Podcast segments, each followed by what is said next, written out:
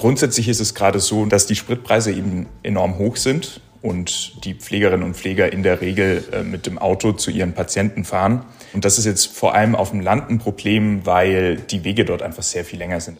Die hohen Spritpreise sind ein großes Problem für die Versorgung von Pflegebedürftigen auf dem Land. Was das für die Region bedeutet, darüber spreche ich heute mit meinem Kollegen Jonathan Lindenmeier im Nachrichtenwecker.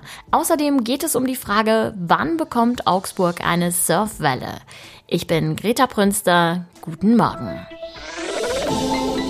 Nachrichtenwecker, der News-Podcast der Augsburger Allgemeinen.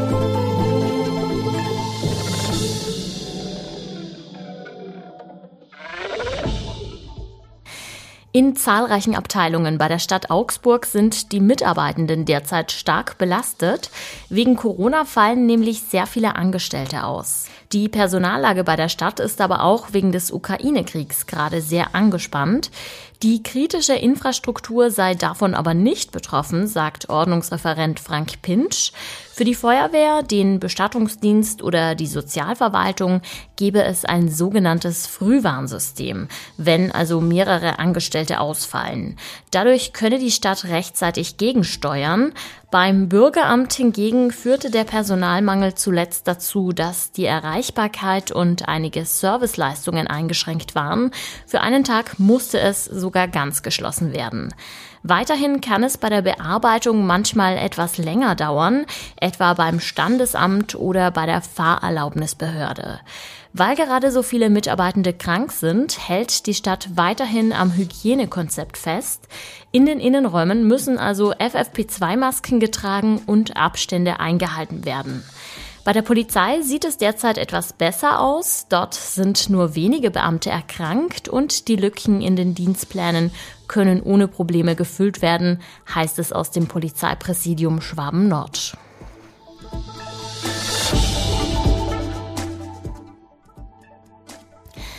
Mit einer anderthalbstündigen Fahrt durch Augsburg haben vor einer Woche zahlreiche Lkw-Fahrer gegen die hohen Spritpreise demonstriert und zum Leidwesen der Anwohnerinnen und Anwohner ein ohrenbetäubendes Hubkonzert veranstaltet.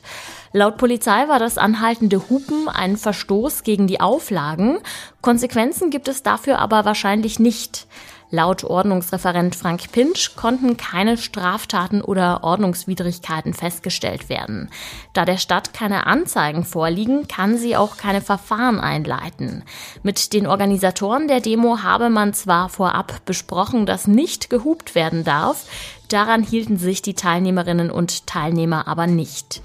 Die Polizei habe den Autokorso trotzdem nicht gestoppt, weil dies nicht verhältnismäßig wäre. Die Organisatoren haben angekündigt, unabhängig von einer möglichen Strafe 255 Euro an die Stadt zu spenden. Das ist der Erlös, der durch den Verkauf von Kaffee und Wurstsemmeln zusammengekommen ist.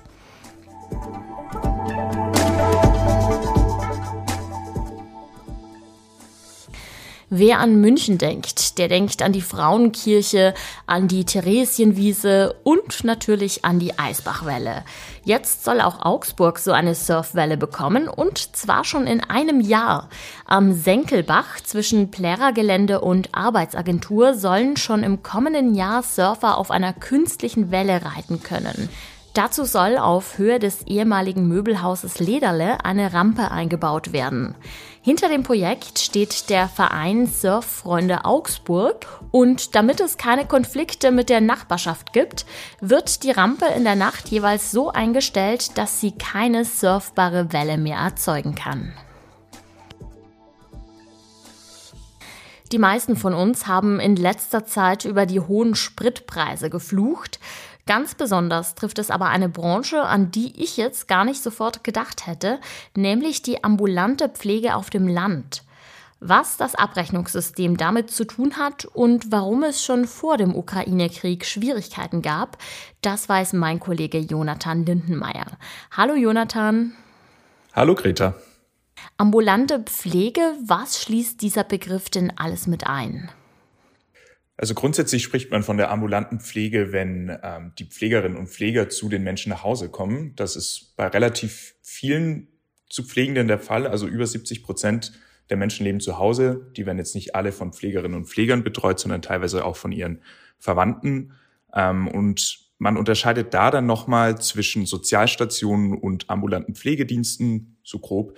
Ähm, von Sozialstationen spricht man meistens, wenn es irgendein gemeinnütziger Träger ist, wie zum Beispiel die Caritas, und von ambulanten Pflegediensten, wenn sie privat organisiert sind. Du schreibst in deinem Artikel, die Versorgung sei besonders auf dem Land ernsthaft gefährdet. Erklär doch mal, was genau das Problem ist. Also grundsätzlich ist es gerade so, nicht nur auf dem Land, dass die Spritpreise eben enorm hoch sind und die Pflegerinnen und Pfleger in der Regel äh, mit dem Auto zu ihren Patienten fahren. Ähm, und das ist jetzt vor allem auf dem Land ein Problem, weil die Wege dort einfach sehr viel länger sind als in der Stadt. Gibt es denn aktuell eine Möglichkeit für die Sozialstationen, dem gegenzusteuern? Das ist relativ schwierig, weil die Sozialstationen werden letztlich entlohnt von den äh, Pflegekassen und von den Krankenkassen. Und dafür gibt es feste Pauschalen, die schon vor zwei Jahren ausgehandelt wurden. Im Moment liegt die etwa bei 5,80 Euro die die Pflegedienste bekommen, je nach, völlig egal, ob sie jetzt ähm, ein Kilometer fahren oder zehn Kilometer zu ihren Klientinnen und Klienten, sie bekommen eben fest diese 5,80 Euro. Und das Problem ist eben, dass das schon vor zwei Jahren ausgehandelt wurde, die Spritpreise seither aber enorm gestiegen sind. Ähm, schon vor dem Ukraine-Krieg um etwa 20 Prozent und jetzt nochmal um über 30 Prozent. Und das spiegelt einfach dieses Verhältnis nicht mehr wider. Wenn das Benzin gerade so teuer ist, könnte man dann nicht auf andere Fahrzeuge oder andere Fahrzeugtypen umsteigen? Also ich habe mit einer Leiterin der Sozialstation für Hochzoll und Friedberg gesprochen. Da war es tatsächlich so, dass sie jetzt ein Fahrrad angeschafft haben, aber das kann sie eigentlich nur in Hochzoll einsetzen, wo du so ein bisschen städtischere Region hast und tatsächlich die Klientinnen und Klienten mit dem Fahrrad erreichen kannst. Aber auch das funktioniert einfach nicht immer. Also wenn wir jetzt irgendwie an die letzten Wochen denken, wo es gestürmt hat, wo es geschneit hat, ähm, das kann ja irgendwie auch keine Lösung sein, dass man dann die Pflegerinnen und Pfleger mit dem Fahrrad nach draußen schickt, zumal sie auch äh, viel Ausrüstung dabei haben, Medikamente, ähm, Arbeitsausrüstung, seien es Masken, seien es Arbeitskittel, seien es Handschuhe. Ähm, ich glaube, das kann langfristig keine Lösung sein, dass die dann immer mit dem Fahrrad rumfahren müssen. Besteht denn die Gefahr, dass Pflegebedürftige künftig abgelehnt werden könnten, einfach weil die Sozialstationen den Dienst nicht mehr leisten können? Also die Chefin der Caritas meinte kürzlich, dass das tatsächlich schon passiert ist bei privaten Anbietern. Da muss man aber natürlich dazu sagen, dass die sich halt tatsächlich irgendwie re refinanzieren müssen. Und ähm, wenn sie das dann einfach finanziell nicht mehr stemmen können, dann ähm, ist das, glaube ich, verständlich. Ähm, bei den gemeinnützigen Trägern ist das anders. Also die Caritas hat das in ihrem Leitbild festgeschrieben, dass sie allen Menschen helfen, die in irgendeiner Form Hilfe brauchen. Und äh, hinter der Caritas steht ja dann auch nochmal ein größerer Förderverein. Das heißt, da ist ein bisschen Geld da, um das aufzufangen. Die ambulante Pflege auf dem Land steht unter großem Druck, besonders durch die hohen Spritpreise. Was das bedeutet, hat mein Kollege Jonathan Lindenmeier recherchiert. Vielen Dank dafür. Danke dir.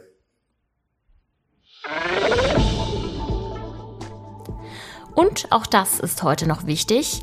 Frankreich hat am Wochenende gewählt. Allerdings steht noch kein Präsident oder keine Präsidentin fest. In der Stichwahl muss der amtierende Präsident Emmanuel Macron gegen die rechte Politikerin Marine Le Pen antreten. Macron lag in der ersten Runde mit 28 Prozent vorne. Die Osterferien rücken näher und für viele ist das nicht nur die erste Reise in diesem Jahr, sondern generell die erste Reise seit langer Zeit. In den Reisebüros und bei Reiseveranstaltern in Augsburg zeichnet sich seit einiger Zeit eine gestiegene Nachfrage ab. Die Reiseziele sind dabei ganz unterschiedlich. Die einen wollen noch ein letztes Mal zum Skifahren in die Alpen, die anderen fliegen der Sonne entgegen auf die Malediven.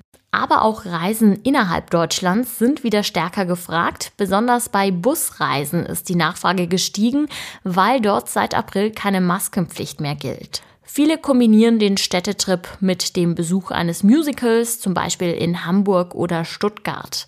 Ja, und ich hoffe, ich habe euch jetzt ein bisschen auf den Geschmack gebracht. Wenn ihr euch noch weiter inspirieren lassen wollt, dann findet ihr weitere Reiseziele auf der Website der Augsburger Allgemeinen. Den Link dazu packe ich euch wie immer in die Show Notes. Da bekommt man richtig Lust auf die Osterferien. Also nochmal Zähne zusammenbeißen. Bald haben wir es geschafft und ihr werdet sehen, die paar Tage bis Ostern vergehen wie im Flug. Ich freue mich natürlich, wenn ich euch mit dem Nachrichtenwecker dabei begleiten darf. Also hört gerne auch morgen wieder rein. Mein Name ist Greta Brünster. Ich sag ciao. Macht's gut. Nachrichtenwecker ist ein Podcast der Augsburger Allgemeinen. Alles, was in Augsburg wichtig ist, findet ihr auch in den Show Notes und auf augsburger-allgemeine.de.